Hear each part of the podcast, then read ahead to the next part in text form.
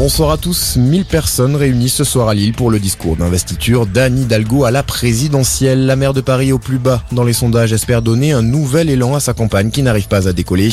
Anne Hidalgo qui a été introduite par Martine Aubry. Cet après-midi, tu rassembleras tous ceux qui, au-delà de nos rangs, ne veulent plus de cette France rabougrie et divisée, a notamment déclaré la maire de Lille. Il y a cependant un grand absent. François Hollande, lui, est en Gironde ce soir pour participer aux commémorations des 6 ans de l'accident de Puisseguin. Il s'agit tout simplement de l'accident le plus meurtrier de ces 40 dernières années en France. 43 personnes ont perdu la vie le 23 octobre 2015 dans la collision de leur bus avec un camion. Hier, la justice a prononcé un non-lieu dans cette affaire. Emmanuel Macron et Joe Biden se sont de nouveau entretenus par téléphone. Les présidents français et américains tentent de resserrer les liens diplomatiques de leurs deux pays après la crise des sous-marins.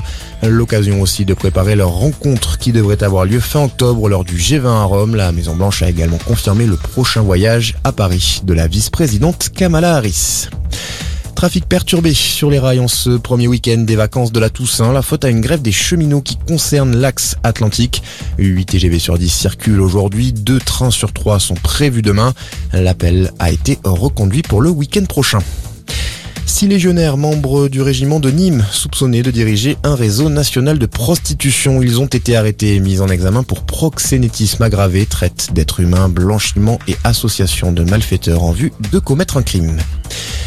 Du rugby. Pour terminer, Clermont s'est imposé 42 à 20 cet après-midi face à Pau pour la huitième journée de top 14. Victoire 23 à 18 pour le stade français face au loup.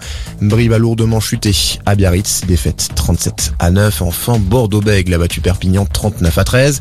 Ce soir, le stade toulousain reçoit son voisin castré. Coup d'envoi à partir de 21h. Euh, voilà pour l'actualité. Excellente fin de journée à tous.